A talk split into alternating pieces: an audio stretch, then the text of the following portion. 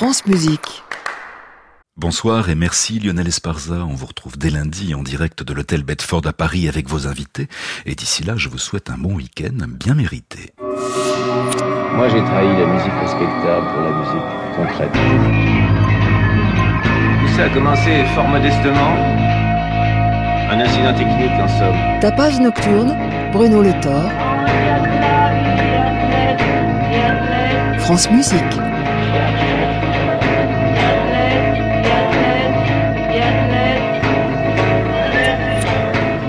L'invité de ce tapage nocturne sera Colin Roche, compositeur qui pose clairement la question de la création et de sa forme, de l'écoute et de sa réception. Mais je vous propose pour ouvrir cette émission une Madeleine sonore, Cheating, Lying, Stealing, une œuvre composée en 1993 par David Lang. Dans cette pièce, David Lang veut subvertir en quelque sorte l'idée que les compositeurs sont des êtres supérieurs et que nous écoutons les œuvres des grands maîtres pour nous donner une idée de leur noblesse et de leur grandeur. Que se passerait-il si une musique reposait sur le contraire? Imaginons à quel point le compositeur peut être alors un tricheur, un menteur et un voleur.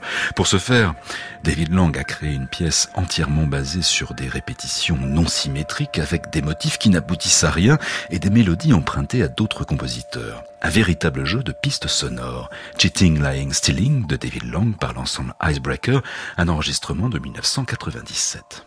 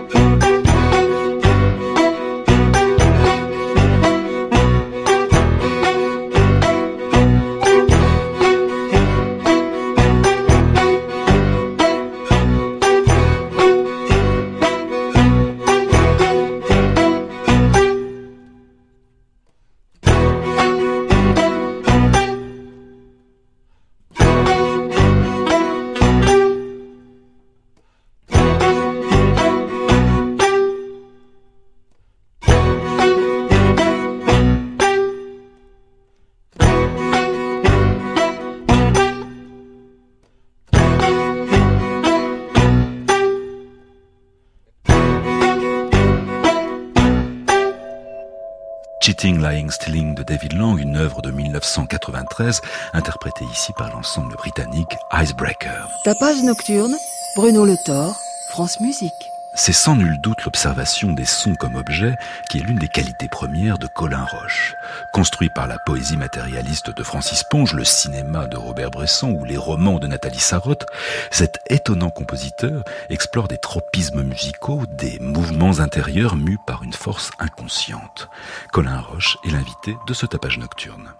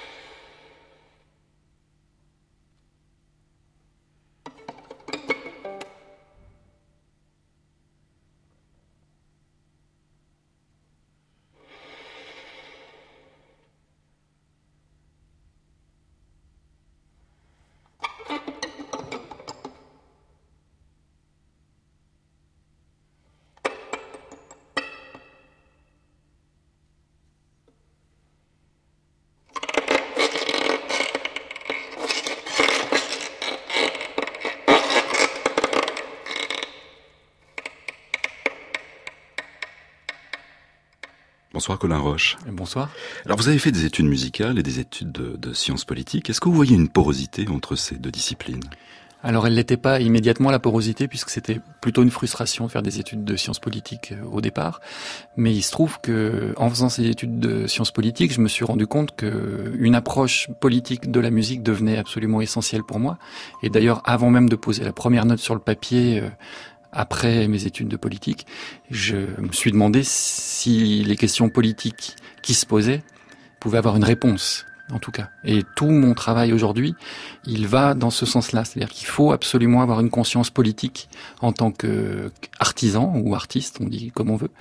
Mais on peut absolument pas faire sans, il me semble. Et c'est un des problèmes du chant de la musique contemporaine, c'est qu'elle s'est enfermée en elle-même et qu'elle ne regarde même plus le monde dans lequel elle est. Alors justement, vous avez créé Vous des passerelles entre les arts. Je pense à votre passion pour Francis Ponge, d'un côté, et la rencontre avec le monde des arts plastiques. La porosité entre les arts, pour moi, elle est de fait. C'est-à-dire qu'à partir du moment où on réfléchit à une prise de parole publique, que ce soit dans la peinture, dans la littérature, dans la musique, euh, on est tous collègues et on est tous euh, partenaires dans une période donnée. Et donc ne pas s'intéresser à la littérature des gens de ma génération ou aux arts plastiques des gens de ma génération n'aurait eu aucun sens. Si bien que je peux puiser, et j'ai puisé beaucoup dans la poésie, dans un premier temps, et dans la poésie du XXe siècle de Francis Ponge, mais que ça m'a aussi invité, en rentrant par la poésie à cet endroit-là, à aller lire ceux qui avaient succédé à Ponge, à comprendre quels étaient les plasticiens qui avaient travaillé avec Ponge, et puis moi, euh, de mon côté, rencontrer euh, l'œuvre de Romano Palca, l'œuvre de Nathalie Sarraute, les œuvres multiples qui font qu'à un moment donné, on peut se dire compositeur, mais finalement, on est juste un artisan dans un champ artistique global et dans une société. Et que donc, bah, tout ça est absolument lié. Et, et mon travail n'est plus tellement d'être un compositeur, mais d'être un œil, un regard, une oreille sur mon temps. Chez Ponge, qu'est-ce qui vous intéresse Le surréalisme, bien qu'il n'ait jamais été membre du mouvement, mais c'est ça qui vous intéresse? Alors moi, ce qui m'intéressait tout particulièrement chez Francis Ponge, c'était deux choses. La première, c'est qu'il avait complètement cassé les codes de la poésie, au point même qu'il disait si on considère que mon travail c'est de la poésie, tant mieux. Si c'en est pas, c'est pas mon problème. C'est-à-dire que la structure même des poèmes de Ponge, c'était la fabrique du poème. Et ça, ça me passionnait parce que je trouvais que la structure musicale tournait un peu en rond, qu'elle devenait de plus en plus abstraite, que dans le champ de la musique spectrale, par exemple, il y a eu des avancées énormes dans la structure et dans la structure organique du son. Mais l'idée que la structure musicale puisse devenir la fabrique du son, la fabrique d'une idée, m'intéressait énormément. La, seconde chose, c'est la dimension politique chez Francis Ponge, c'est-à-dire son rapport aux objets et le fait qu'il a voulu mettre en poésie toute sa vie les objets qu'on ne regardait plus. Et il me semblait qu'en musique, c'était intéressant aussi, puisque je me retrouvais dans un milieu qui était, euh, même quand le son sale est arrivé, la musique contemporaine, c'est un chant dans lequel le son est noble. Et j'avais envie de mettre en son, de penser l'objet musical à travers ce qu'il pouvait avoir de pauvre, les choses qu'on n'écoute pas, les choses qu'on n'entend plus, dont on ne trouve plus la poésie. Et là, la dimension poétique, elle est évidente. Oui, vous parlez des objets neutres. Oui. Un verre d'eau, c'est un objet neutre. Et un verre d'eau, poétiquement et musicalement, c'est un objet neutre. Chez Ponge, ce qu'il fait du verre d'eau, c'est absolument merveilleux. Et j'ai travaillé des années sur euh, le verre d'eau, j'ai travaillé sur la pomme de terre, j'ai travaillé sur euh, tout, tout ce qui peut faire son. Oui, vous dites c'est c'est juste une attention aux minuscules. Oui, absolument. Il faut, il me semble, dans aujourd'hui dans nos sociétés, euh, savoir aussi rendre euh, la beauté là où elle est. la beauté, elle est partout. À partir du moment où on arrive à, poser l'oreille dessus. Une allumette, euh, évidemment, c'est c'est à la fois très peu de choses et c'est un son que tout le monde, une fois dans sa vie, peut-être va écouter. Et la rendre poétique, moi, je trouve que c'est très important, comme de regarder les toutes petites choses et non pas les grandeurs de la nature ou simplement les grandeurs de la nature c'est dans le minuscule que se trouve toute la complexité et toute la beauté du monde. Enfin, je veux pas faire des poncifs, mais... Oui, n'était-ce pas aussi une manière euh, d'élaborer un nouveau langage, c'est-à-dire finalement euh, en, barrant une sorte d'héritage et, en allant chercher quelque chose d'autre. Alors en tout cas, c'était une façon pour moi de ne pas être immédiatement l'héritier de n'importe des compositeurs, euh, non pas académiques, mais en tout cas les principaux compositeurs de la génération précédente il me semblait qu'en m'appuyant sur une force poétique autre, je ne dépendrais de personne. Bien sûr, j'ai eu des influences énormes hein, chez Larenman, chez Chiarino, chez Gérard Pesson. Tous ces compositeurs m'ont beaucoup aidé, mais il me semblait quand même que, en m'attachant à me tenir à ce lien avec euh, Francis Ponge, j'étais d'une certaine façon libre dans le chant musical.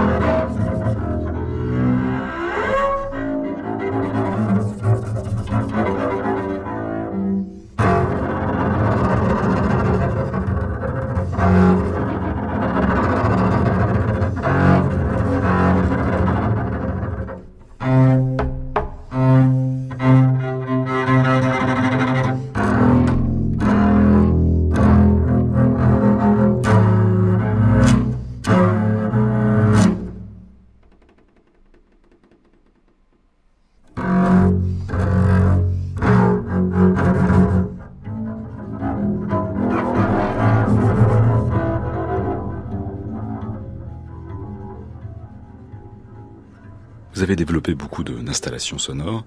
Euh, se pose le problème sur les installations sonores de la pérennité des œuvres, puisque finalement on est dans les œuvres qui, qui sont éphémères par essence. Elles sont éphémères, mais les installations sonores, pour moi, elles, venaient non pas du fait de vouloir faire des installations, mais du fait de réfléchir à la trace. dans le milieu de la musique écrite, puisque c'est bien dans ce milieu-là que, que je suis et que je désire rester, la musique écrite pose la question de l'écrit et donc de sa trace. Or, euh, principalement, un compositeur va écrire des vibrations, il va laisser quelque chose comme ça qui est impalpable et qui a tendance à disparaître. Et moi, le rapport euh, à l'écrit m'a toujours passionné. Je suis venu à l'installation sonore parce que je voulais réfléchir non pas simplement à la trace, mais à la trace du fait d'essayer d'écrire de la musique et de ne pas y arriver. Ce qui est mon cas la plupart du temps. Je suis à ma table, je veux écrire de la musique et je n'y parviens pas. Je suis très lent, je suis, je sais pas, je sais pas ce qui m'arrive, mais en tout cas, j'ai voulu commencer à écrire le fait de ne pas écrire. Et donc, j'ai écrit du silence relatif à mon cœur. Et, et c'est ce silence relatif à mon cœur, relatif au fait même d'écrire, le bruit que fait la table, le crayon, la gomme, qui m'a amené à concevoir une sorte d'installation que maintenant je fais dans le cadre de, performance, oui, et qui est devenue une installation plastique, puisque j'écris sur du papier, je laisse la trace du fait que je n'écris pas de musique.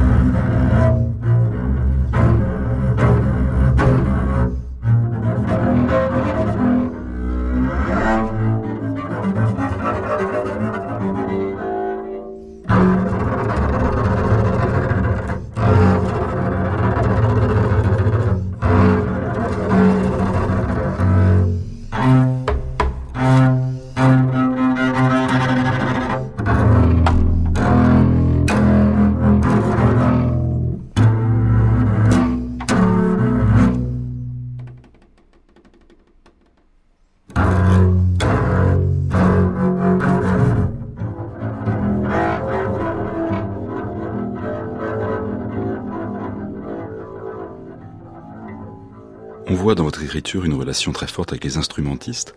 Euh, vous parlez également d'exhibitionniste face au public. Alors oui, la relation à l'instrumentiste est pas particulière, mais mon idée est la suivante. Quand on est sur scène, l'interprète devient non pas un producteur de son, mais une autre personne qui transmet une énergie, qui transmet une envie, un désir, auprès du public. Et le compositeur, d'une certaine façon, il va mettre en scène, il va chorégraphier ce, cet interprète ou ces interprètes. Il les chorégraphie parce que pour produire un son, il faut produire un geste.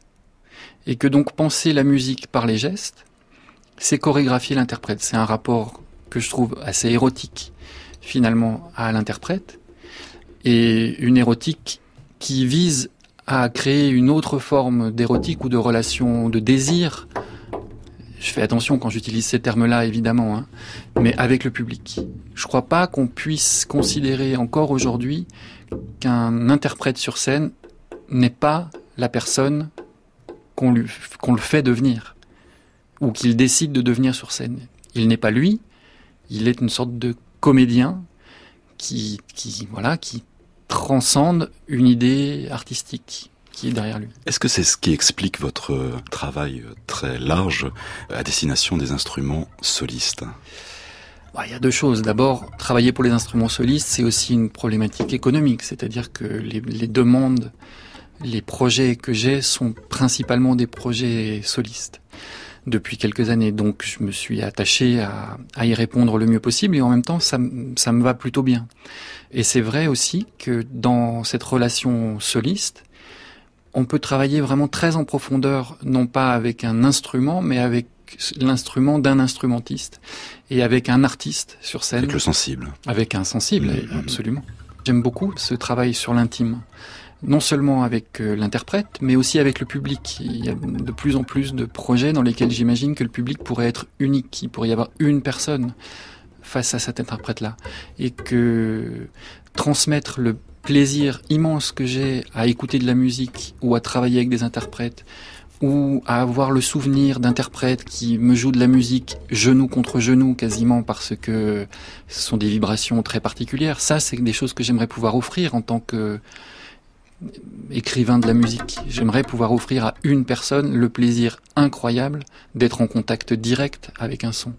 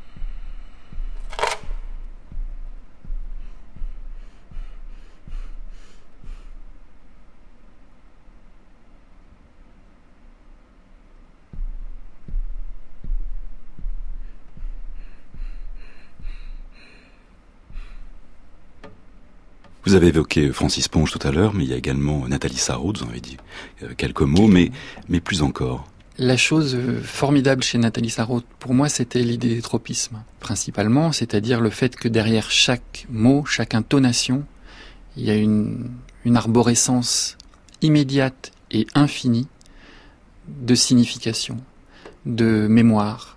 Je trouvais ça extrêmement beau et, j'étais très frappé quand j'avais 25 ans à peu près par une pièce radiophonique qui s'appelait Pour un oui ou pour un non, qui était l'histoire de deux amis qui n'étaient plus des amis et qui essayaient de comprendre pourquoi ils n'étaient plus des amis et, qui essayaient de comprendre pourquoi dans ce simple mot c'est bien ça et l'intonation de cette petite réflexion de l'un à l'autre, leur amitié s'était brisée.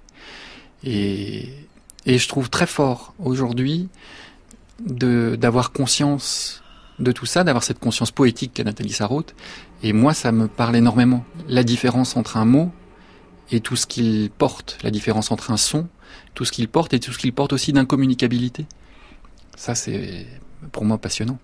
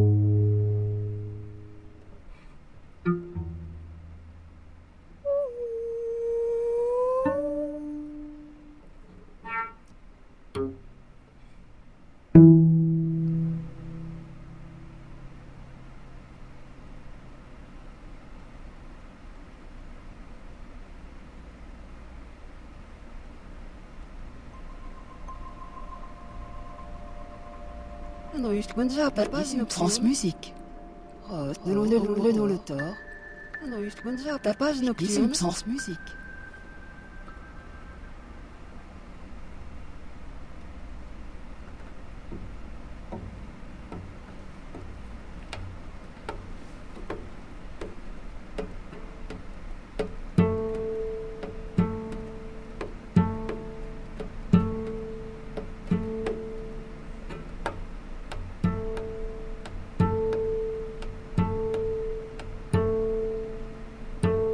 2017, vous avez composé euh, Roman au noir, vous avez écrit Roman au noir. Racontez-nous un peu cette, drôle d'aventure. Je, corrige le titre parce que je sais qu'il est compliqué. Il s'appelle Roman au miroir, Sisyphe à ma table. C'est une histoire un peu particulière puisqu'au tout départ, on m'avait demandé d'écrire quelque chose pour un projet de danse. Et j'avais eu envie de faire travailler donc des non-musiciens et j'avais commencé à poser euh, des chiffres comme ça euh, sur le papier pour leur faire dire des chiffres, leur faire dire quelque chose ensemble. Et puis le projet est resté, mais il, n'était pas sur le plateau. Et à un moment où j'allais assez mal, j'ai repensé à ce projet-là. Et quelques années auparavant, j'étais allé voir un détail de Romano Palca. Romano Palca a passé 45 ans de sa vie à écrire des chiffres sur une toile noire 1, 2, 3, 4. Il les a peints en blanc, et puis petit à petit, il a enlevé 1% de blanc, 1% de noir dans son fond, et il a terminé sa vie à 4 millions et quelques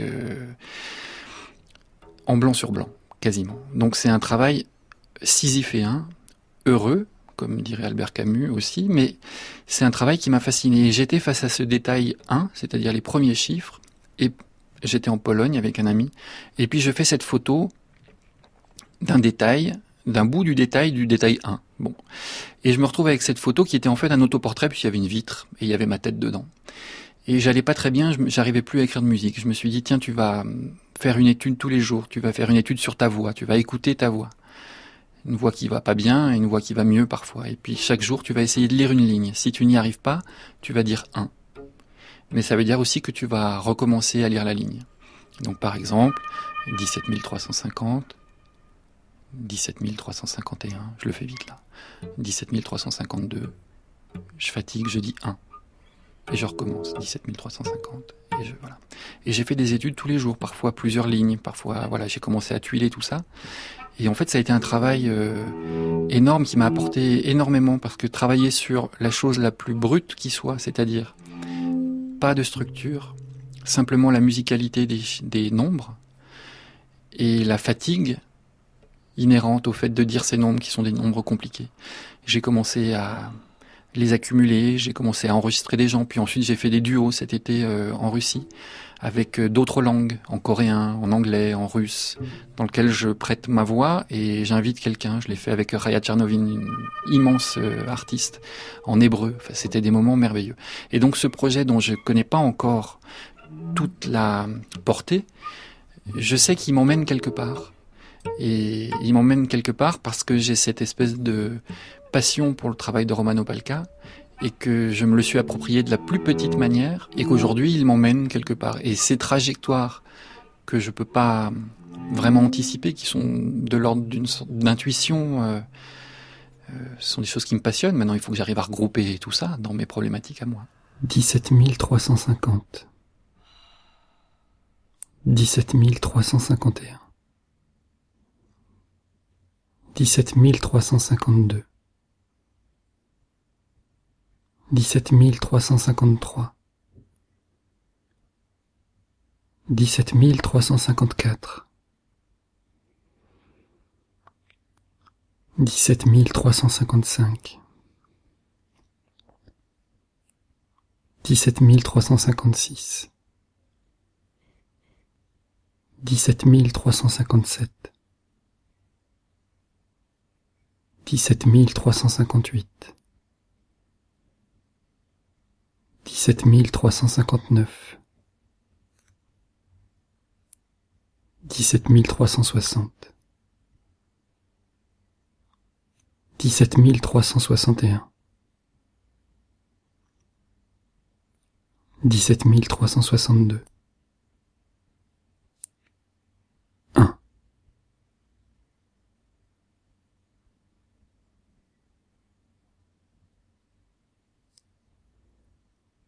Dix-sept trois cent cinquante-trois. Dix-sept mille trois cent cinquante-quatre.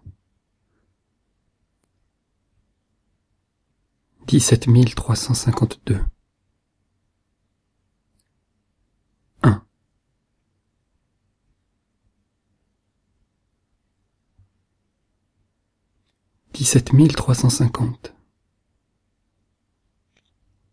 Dix-sept mille trois cent cinquante.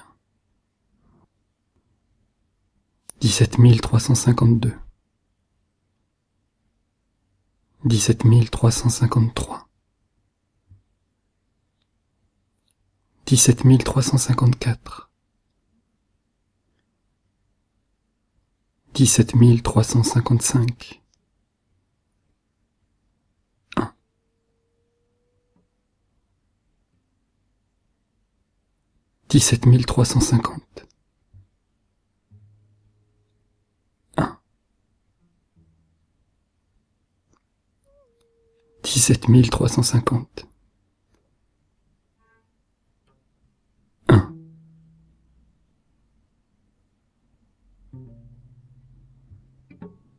Dix-sept mille trois cent cinquante. Dix-sept mille trois cent cinquante et un. Dix-sept mille trois cent cinquante-deux. Dix-sept mille trois cent cinquante-trois. Dix-sept mille trois cent cinquante-quatre. Dix-sept mille trois cent cinquante-cinq. Un.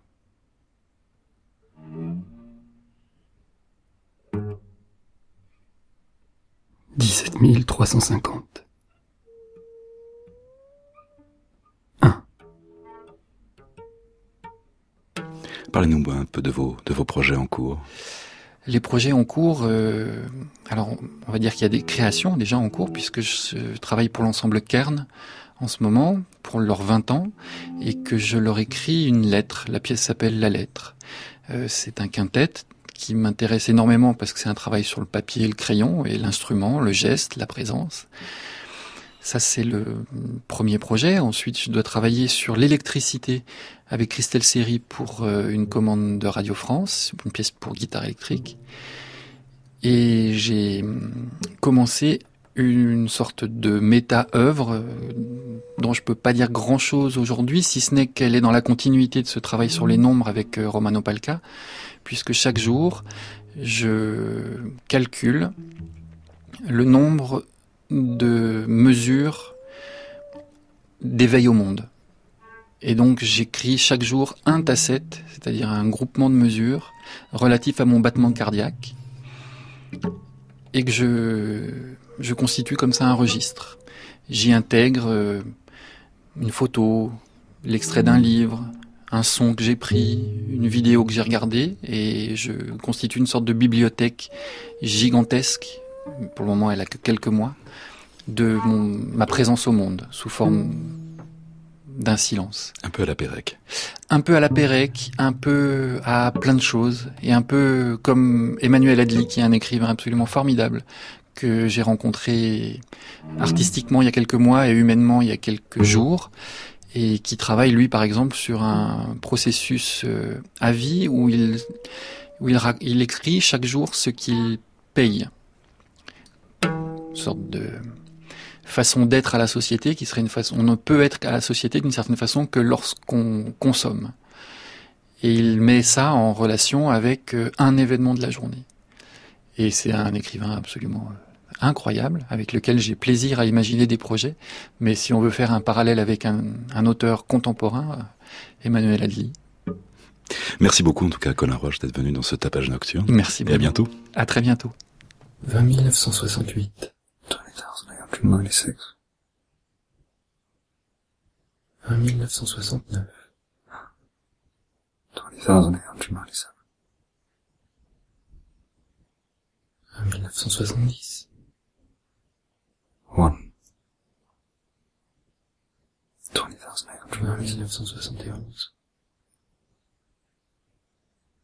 20,897. 971. 20,897. 20 972. 20,898. 20 973. 20,899. 20 974. 20,900. 20 968. 20,901. 20 20,902. (29,910. 20,903. 29,961. 1. Twenty thousand eight hundred ninety-six. I mean, that's not Twenty thousand eight hundred ninety-six. Twenty thousand eight hundred ninety-six. 20,899 20,900 20,901 20,902 20,903 20,904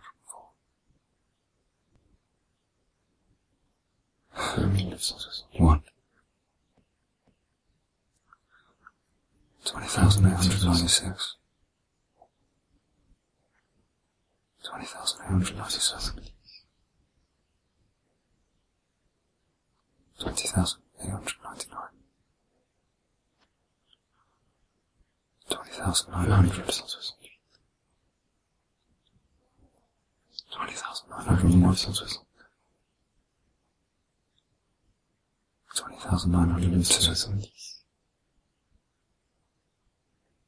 20,973 20,974 20,975 20,976 20,976 20,990. 20,990. 20,970. 20,970.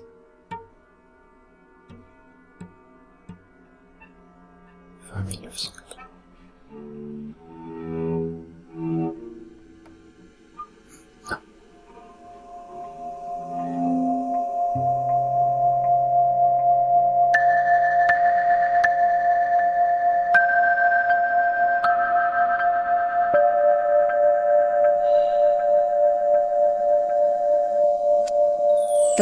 Nocturne, Bruno Le Thor, France Musique.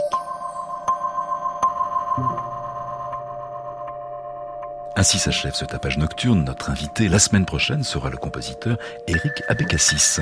À la technique était ce soir Lidwin Garon, attaché de production Soisic Noël, réalisation Bruno Riumaya. Il est temps maintenant de retrouver Création mondiale, une émission d'Anne Montaron. À réécouter sur francemusique.fr.